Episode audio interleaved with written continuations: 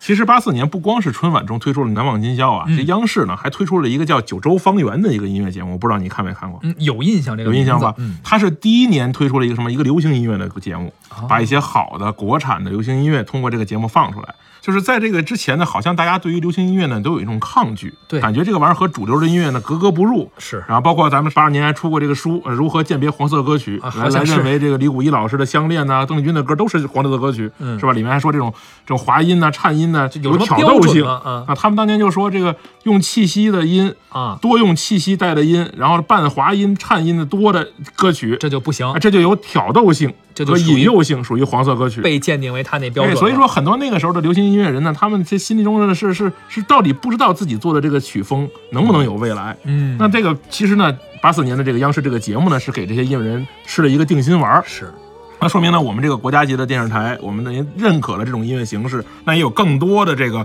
尤其是创作者，嗯像郭峰啊、程方圆呐、他们通过这个节目一一代一代的把自己的作品展示出来，让更多的这个参与者加入到这个流行音乐创作的过程中，这个才有后来的什么徐沛东啊、刘欢呐、所以说，八四年的这个节目也是一个里程碑式的出现，也算是一个节点。没错。呃，人民群众喜欢的文艺作品哎啊，才是被这个时代、被这个社会所需要的作哎品。是这这样样的的节目其实也是抓住了观众没们错的心。哎，对大家喜欢这个，你不要说一些理论家是或者学者去给我们鉴对定标准，我们老百姓喜欢哥，才是媒体需要做的这些事没情错，才是反映人民生活的事情。是这样的。好了，一九八四年的歌呢，咱们就欣赏到这里了啊。呃，下期节目咱们会走进一九八五年。主持人李晓东、胡克飞，感谢您的收听，咱们下期再会。再会。 「君の声が聞こえる」